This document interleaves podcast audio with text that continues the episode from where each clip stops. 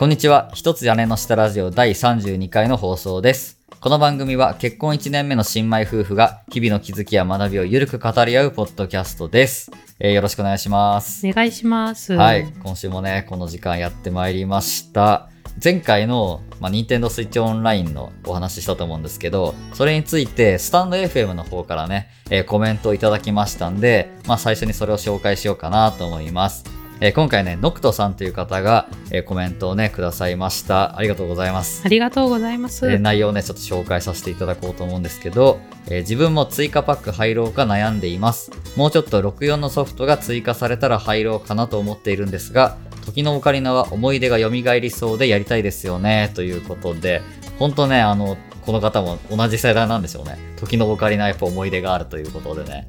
やっぱ名作中の名作だからね。うん、私やったことないけど知ってたぐらいだから。うん、そうそう、有名なね、うんゲームですもんね。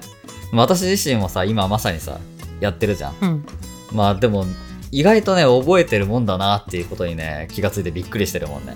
なんか、マップとかさ、謎解きとか、あ、こここんなんあったなとかさ、うん。なんか、なんもない時は忘れてはいるんだけど、その場面に来ると、なんか普通にその時のさ、当時の記憶蘇って、ちょっと謎解きがスムーズにできたりとかさ、うん。もちろん結構忘れてる部分もあるんだけど、なんか、あ、こんなんだったなっていうのを思い出すっていうのがさ、そういう体験が結構あるんで、やっぱね、当時、そんだけやり込んだから、こんだけ記憶に焼き付いてんのかな、みたいなね。ね、記憶の引き出しってやっぱ開く、開くっていうか、ね。突然ポーンってそうそうそう。本当にね、なんかちゃんとあるんだって。うんちゃんと頭の中にまだあるんだ、これね、忘れてるわけじゃないんだなって。ね、ちゃんとそれをさ、今回のこのね、任天堂スイッチオンラインのさ、64のソフトをやることによって、当時のさ、思い出っていうか記憶の引き出しが、ほんと開いた感じがすごいして、なんかやっぱりいいなって思ったよねう。ん。うん。こういうのほんとね、この年になって、小学生ぐらいの時にやってたゲームが遊べるってね、やっぱね、ありがたいなって。もう二度とできないと思ってたからさ、普通に。うん。そう、だからすごいね、ありがたいよね、今回の追加パックは。うん。ね、ノクトさんもね、もうちょっと64のソフトが増えたら入ろうと思ってるってことですけども、今のね、最初の段階でも結構さ、まあ遊ぶのには相当なボリュームのゲームソフトがさ、揃ってるんでう、ん。ね、もう今から入っても全然いいんじゃないかなと思いますけどね。うん。でも、いつ追加されるっては言われてないよね、まだ。うんまだそれはわかんない。でもね、次回の追加ね、ソフトの中には、うん。バンジョーとカズイとかさ、うん。あの、ムジャラの仮面とかさ、うん。ね、またボリュームが大きいソフトが追加されるんで、もう今のうちにね、時のオカリナは頑張ってクリアしてさ、次に備えときたいなってとこですよね。うん。うん。そう、ノクトさんもぜひね、あの、余裕があれば、もう今から入って、先に取り時のオカリナをプレイしてね、ムジラに備えてもいいんじゃないかなと思います。はい。ということでね、まあこんな感じでね、えーコメント、スタンド FM の方からもお待ちしてますので、ぜひね、えーどしどしとお寄せいただければと思います。えーこの番組への感想や私たちへの質問は概要欄の投稿フォームの方からも、えー随時募集中ですので、えー誰でもね、簡単に投稿できるようなね、えシステムになっているので、ぜひお気軽にお寄せください。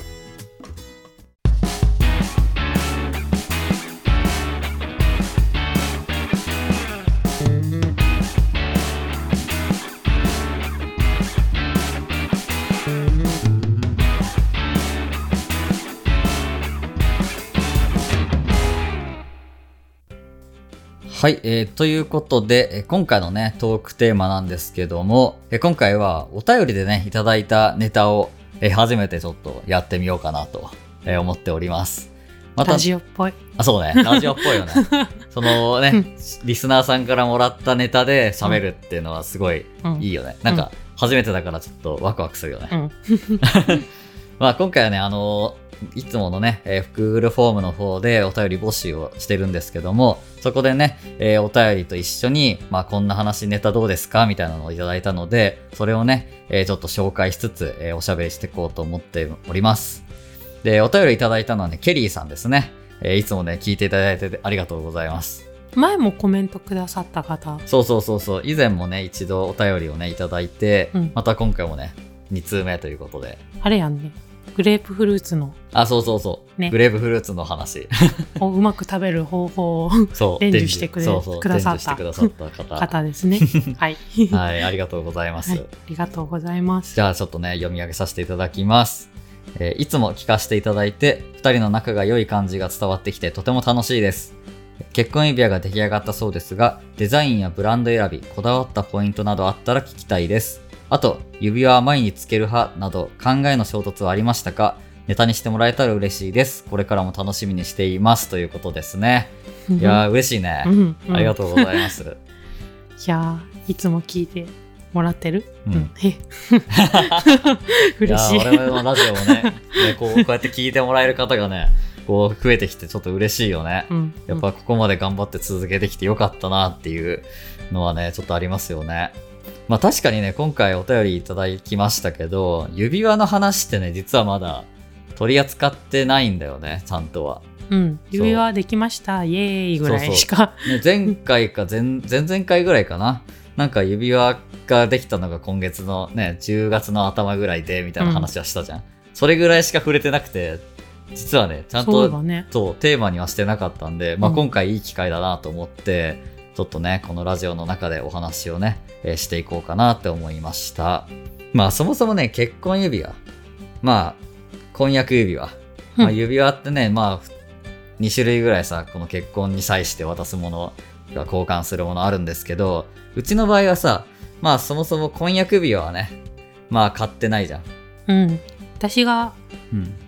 そもそも指輪つけないタイプの人間というのもあり。まあそうだねうん。もともとね、そんなにこう、アクセサリーとかもたくさんこうつけるタイプではないじゃん。うんうんまあイヤリングとかつけるぐらいなそう。イヤリングは好きなんやけど、指輪はなかなか、やけん、婚約指輪はいいって言ったんよね。うん、確か。そうね、そうそうそう。うん。だからそれもあって、まあ別の形でね、うん。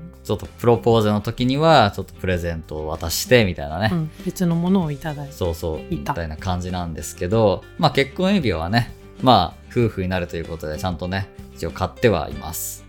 で、結婚指輪ってそもそもさ、なんなんっていう、どういうもんなんっていうところをね、ちょっと皆さんにね、まあこれからね、買うっていう方もいらっしゃるかもしれないんで、まあその基礎知識っていうかちょっとね、まあ小ネタ的なところを最初に軽くね、紹介して、私たちの話をしていこうかなと思うんですけど、えそもそもね、この結婚指輪っていうのはね、こうなんでこう交換するのかみたいな話なんですけど、うん。なんかね、まあ諸説あるらしいんですけど、まあ今回ちょっとね、参考にさせてもらった、このブライダルジャーナルさんのね、えーブログ記事の中では、まあ2つぐらいね、えーちょっと理由が紹介されてました。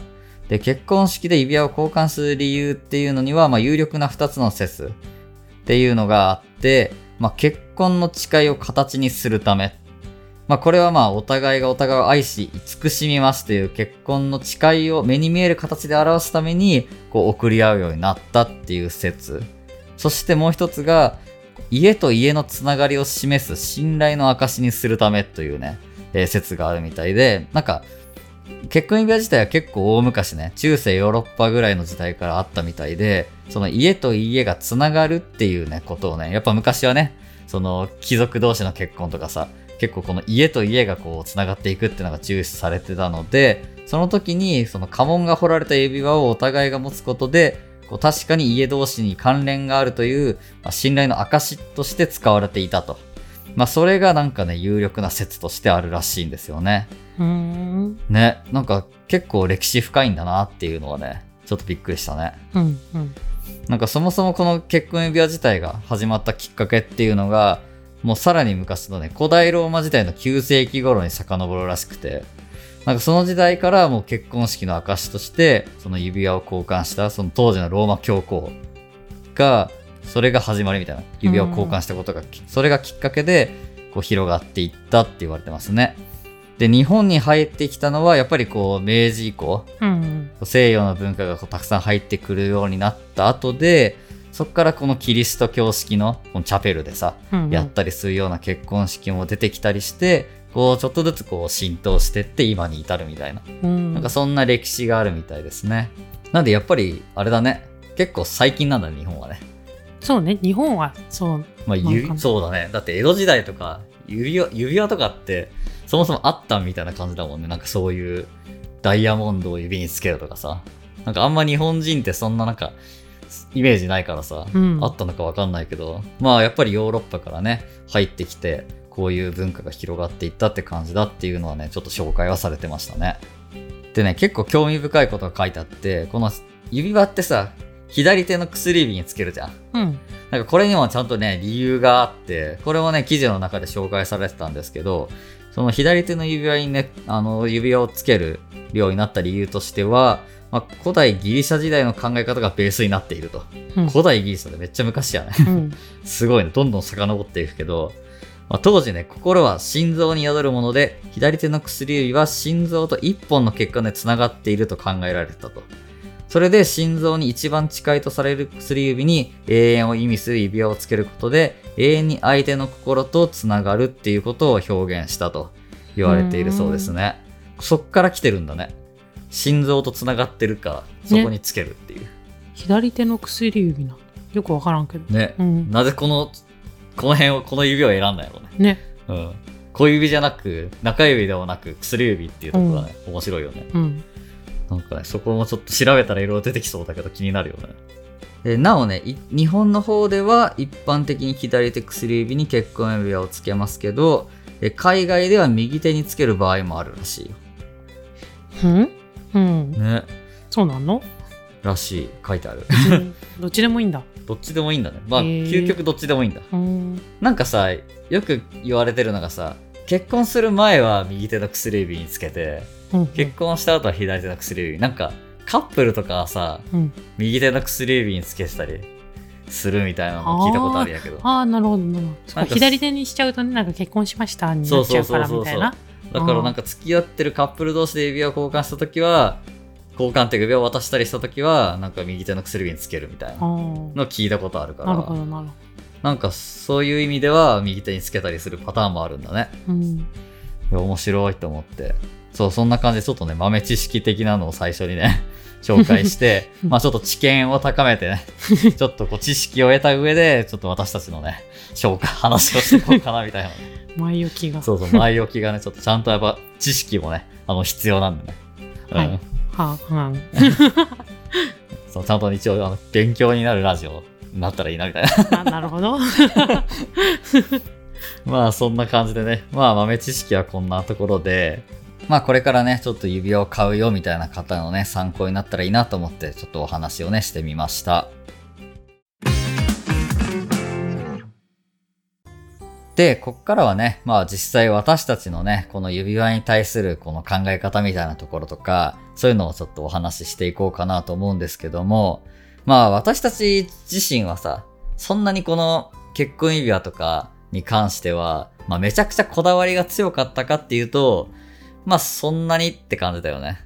うん。なんか、絶対ここのブランドとか。うん、そうそうそう。いくら以上のやつがいいとかさ、ダイヤモンドがついてないと嫌だとかさ、なんかそんななんかめちゃくちゃこう、こだわってたかっていうと、そうでもないよね。そうね。まあ、だってそもそも指輪つけなかったから、まあそうだよね。そう、知らんっていうのがね、大きいんですけど。ちゃんとした指輪をまともにね、俺も見たことなかったしさ、なんか全然わかんなくて、うんそういうところからスタートしたっていうのはちょっと前提としてね、あのはい。押さえておいてもらえたらと思うんですけど、まあ、何がともあれ、まあ私たちの場合ね、あの、指輪の買い方もちょっとね、まあ、いちょっと特殊だったんですよね。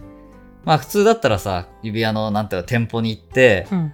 そう、何かしらのブランドの指輪を買ってっていう感じになると思うんだけど、まあ、うちの場合はね、ちょっと親族で、その宝石とかさ、そういうのを扱ったお店をやってる人がいて、まあ、そのつてでね、購入したっていうのがね、あるんですよね。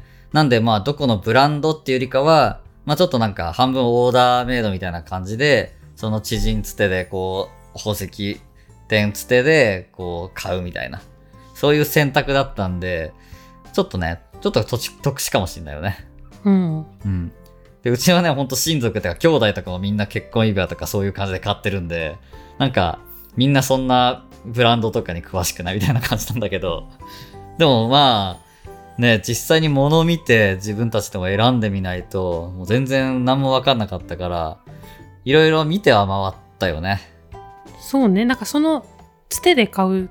のって、うん。実物は見れるわけじゃなかったよね。そうそうそのうそう。カタログから選ぶみたいなそうタイプだったんで、まあ何はともあれ見に行こうかみたいな。そうね。見らんとイメージわかんねって言って、うん。見に行ったんよね、そう指輪を。そうそう。で、まあね、いろいろ調べていく中で、ちょっと良さそうなお店を見つけたんですよね。で、つくばの方にね、あの、ビジュピコうんっていうさ、指輪屋さんっていうか宝石屋さんっていうのかな、うん、なんか、まあ、関東に何店舗もあるらしいんやけど。そうそうそう。んか全国にはね、福岡とかにもあったりするんだけど、そういうなんか大きい、その指輪のお店があって、そこにね、まあ現物をいろいろとね、こう物色しに行ったんだよね。そうそう。そこね、なんかいろんなブランドの。指輪を一挙に取り扱そうそうその一店舗で取り扱ってるっていうやつやったけん、そこにしたんよね。ね。ね。で、まあそこで一通りさ、いろんなブランドのさ、もういろんなデザインで、だったりさ、いろんな宝石だったりさ、もういろんな装飾が施されたやつとか、もう全部さ、いろいろつけてって、うんもうね、あんまりこう、先入観持たずにね、こう、大きいやつから、こう、細いやつとかさ、うん。いろんなデザインのものをね、あんまりこう値段も気にせず、とりあえずガンガンつけてくみたいうん。な感じで、とりあえずそのいっぱい触れて、どんなもんかっていうのを確かめるっていうのはね、結構がっつりやったよね。うん。まあなんかいろいろ見ていくと、やっぱりこういうデザインが好きだなとかさ、自分の趣味みたいなものがさ、やっぱちょっとずつ見えてきたよね。うん。うん。そう。なんか、最初お店入った時さ、うん。もうぜ全部よく見えて、そうね。うんあんま違いとかもわからなくて、もうすごかったよね。キラッキラだね、全部が。どうしようと思っとったんやけど、実際にこう何個も何個もつけてって、うんでこれとこれだったらこっちが好きだなって言ってどんどんどんどんこう精査していくっていうかそうだね。すごいなんか、そう。店員さんの対応がすごいさ、そうそう手慣れとったね、うん、すごい手慣れててなんかこれとこれどっちがいいですかって言われて、あ、こっちかなって言ったら、じゃあこれとこれはってどんどんどんどんさ、そう。こう選択肢をて二択にしてくれるよね。で、こっちの方がいいかなみたいなのをずーっと繰り返していくと、だんだんこう、集約されていくよねなんか、それっぽいものにね。け好きな傾向とかが分かってくるししかも店員さんがまたすごくてあじゃあこういう系統が好きならこれはどうでしょう？みたいな感じで、ね。次々とねそう。どんどん派生したものを持ってきてあ、こっちとこっちだったら右かなとか左かなっていうのを延々とやっていくと、すごいね、自分がいいと思うものにたどり着くみたいなね。そうで結局うん。なんか2人とも好きなデザインの傾向が似てたそうね似。てることが分かりそうだよね。そだから全然なんかこう、揉めることもなくっていうか、ううんスムーズにね、このデザインの検討みたいなのはできたよね。そうそうねだってそこ違ったらねそう。難しいっていうか、んどっちかが合わせるとかその間のいいとこ見つけるとかそうだよね。せない関係うんね、二人ともね、結構似た系統が好きで、そこら辺はうまくいいったなっていうのは良かったよね。うんただやっぱさ、ああいうお店とかでさ、見ててすごい感じたのはさ、うんもうなんかどんどん舞い上がっていくよね、やっぱね。うん気持ちが。うんなんか結局さ、なんかあの場で買いそうな空気っていうかさ、うんなんかあそこで買ってもいいかなって思う自分がいたもんね。いた？うん。なんかめちゃくちゃさ、こう押してくるしさ、うん全部すっごいキラキラしてるし、うんで結構さ、値段も全部するからさ、うんなんかだんだん感覚が麻痺してきてさ、あなんかこの中ではこれ安いな、みたいな。これちょっと安めだな、みたいな感じでさ、バグっとるそう、感覚がバグってきて、なんか気がついたら買ってるみたいな感じになりそうだったんよ。うんなんかそれすげえなと思った。なんか宝石、宝飾品っていうかさ、宝石の力みたいなのを感じたよね。うん取り込まれそうでした、取り込まれそうやった、本当に。だからなんか、こういうところでさ、指輪を選んだりする人は、めっちゃこう、強い意志を持っていかないと、なんかすごい流れてね、買っちゃいそうな感じがめっちゃしたね。うんうん。まあ私たちの場合はね、本当はお店じゃなくて、そう、あの、知人をつてで買ったから、まあそういうのはなかったけど、でもなんかもうギリギリのところだったよね。まあもともとねうん。まあまあもしあれだったら実店舗で買ってもいいかもねぐらいのことは言いながら言ったけんまあまあまあなんとか踏みとどまりましたが、そう。ね。そうなんですよ。だからね、皆さん注意してください。結婚指輪買い行くときにはね。うんで、我々がね、まあ結局最終的に、まあいろいろあって、まあ選んだデザインっていうのは、割とね、シンプルめなやつになったよね。うんなんかいろんなお店でい、あ、いろんなお店っていうか美術機構でいろんなブランドのやつを見て、すごいキラキラして、結最終的に選んだのは、まあ、割と無難な。そうねなんかでもうんシンプルだけどちょっと一癖というかそうね。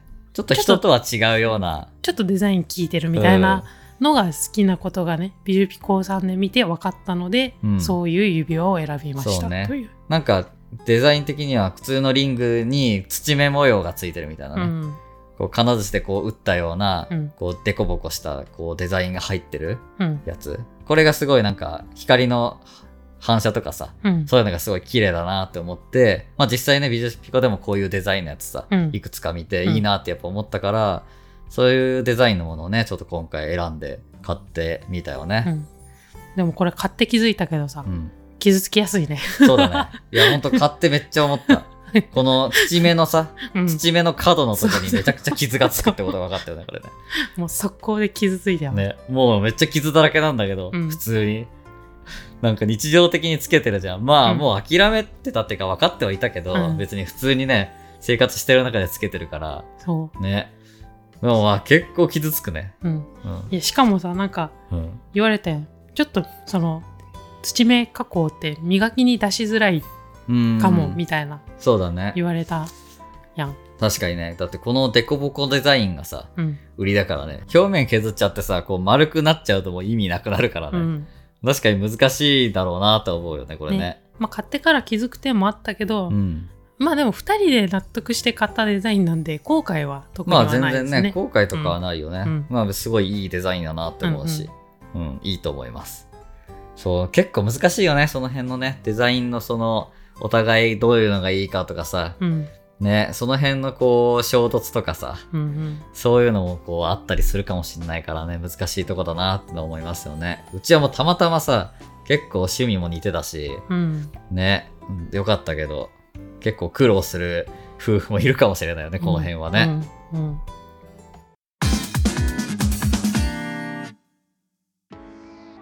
あとさ、あの、ケリーさんのお便りの中でもあったけど、まあ、指輪は毎日つける派がっていうね、うんまあ話ですけど、まあうちは基本的には毎日つけてるよね。つける派ですね。で特にそこら辺で考えの衝突もなく、うんそうだね。その指輪の使い方っていうか、つけ方に関してはね、うんまあ、普通に毎日つけて生活してるって感じだね。ね。まあ職業柄ね、特に外す必要がなかったというのも大きいかまあもしれません。そうね、そんなめちゃくちゃ力仕事するような仕事じゃないからね、基本うちもね。うん私もデスクワークだし、ベースがね。うん。なんでまあ指輪もそんなにめっちゃ損傷するような感じではないので、まあずっとつけて働いてるし、うん。まあ寝てる時とかお風呂とかも普通に私はつけてますね、ずっと。うんう。ん。なんかうちの両親とかは、うん。父親の仕事柄、お父さんの方はちょっと指輪つけれんなってなったんよ。そうね、結構ね、重たいもの持ったりする仕事だしね。そう。やったんで、うん。その時はお母さんだけ結婚指輪を買ったみたいな。あ、そっか。もうお父さんはそもそも指輪まあは買わず。買わずうんに、もうつけれないから買わず。じゃあお母さんにだけ指輪をっていう形にしたらしくて、まあそういう風なねうん。回避の仕方もあるのかもしれませんけ確ど、まあその辺はね、フレキシブルでいいね。やっうんぱそういうの。人によってやっぱいろいろ考え方とか状況も違うしね。うん絶対買わなきゃいけないっていうことでもね、ないんで、そういうのはありかもしれないよね。まあね私たちは毎日つけてますけど、うん。ちょっとね私まだ慣れないから そうだよね。そううん。なんか特にご飯作る時とかに、うん、どうしようかなそのミンチこねる時とかに確かにね。肉こねるときに指輪つけてるかどうかっていう。うんみたいなそれはダメかなと思ってうん外すんやけど、外す。って言ってこうやって外しよったらいつかポローンってなくしそうで怖いなくしそうなんよね。今ちょっとそれがもう悩みですそうだね。うんやっぱ置き場所とか作っといた方がいいかもね。外すときはここに置くってこうんう決めといて、そこ以外にはもう絶対置かないとかね。うんたまにね、つけ忘れたりしてるときあるもんね。あるうん。この前も外出してからあつけてないって気づいて、ねそう、洗面所のね、うんあのところに置いて、うんそのままにしてるときはたまにあるようんね。ある、うんやばいやばいよねあれなくなるよ？だってまだ1ヶ月ぐらいそうだね。ねつけ始めて1ヶ月ぐらいだねう。わ先行き不安、ね。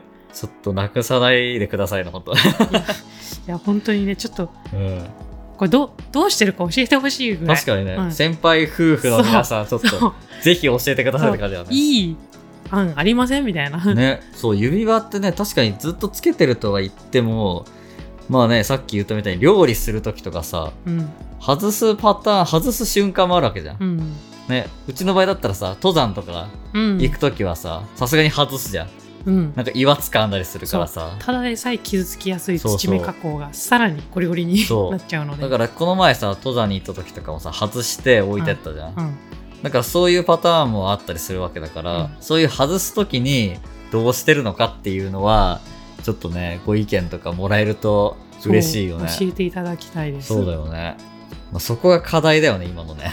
うん、毎日つけてはいるんだけど、たまに外すときどうする問題っていうのそがう、ね、新米夫婦の私たちの今のなんかちょっと問題点というかさ。そう。でさっきも言ったけどうちの両親はまあ母親だけ買って、うん。母親はなくしてるんです。なくしたんだ。そうなくしたん途中で、うん。なんかあれないわ。みたいな。なくしたのか。そう。え、で、そのまま今そう。持ってないんだ。持ってない。そう。で結構なくしたパターン聞くんよ周りで。あなくしたい。つの間にかなくしたなみたいなそっか。でもそうならないようにね頑張りたいんで、ね。ちょっと策を考えねばならんです確かに。なくす、そうだよね。もうなくしちゃった時はしょうがないよね、別に。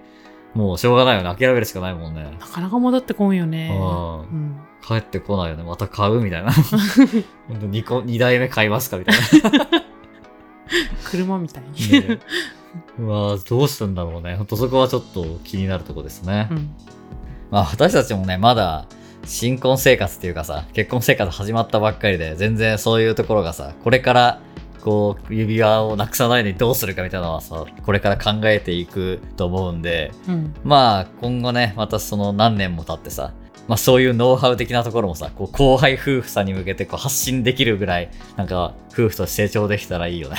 そうねうん。それまで指輪はなくさないようになくさないようにね。なくした時はちゃんとあの、この番組で報告します。なくしたんでどうするみたいなネタでね。うんいやー怖いなどっちかというと私の方がねなくしそうどっちかっていうと、かどほぼほぼ私の方がなくしそうみたいなそうだね。ところなんでそうだ頑張ります気をつけましょう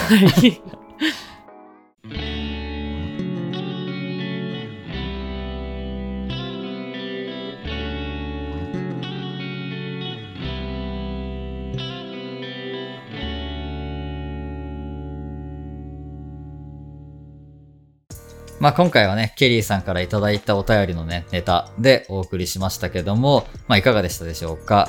まあこれからね、指輪を買ったりするっていう方のね、えー参考に少しでもなれば嬉しいなと思います。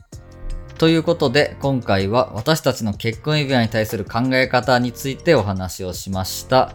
この番組では毎回テーマを決めて、それについておしゃべりするという形式でお届けしています。この番組面白い、これからも聞きたいと感じていただけた方、ぜひフォローをお願いします。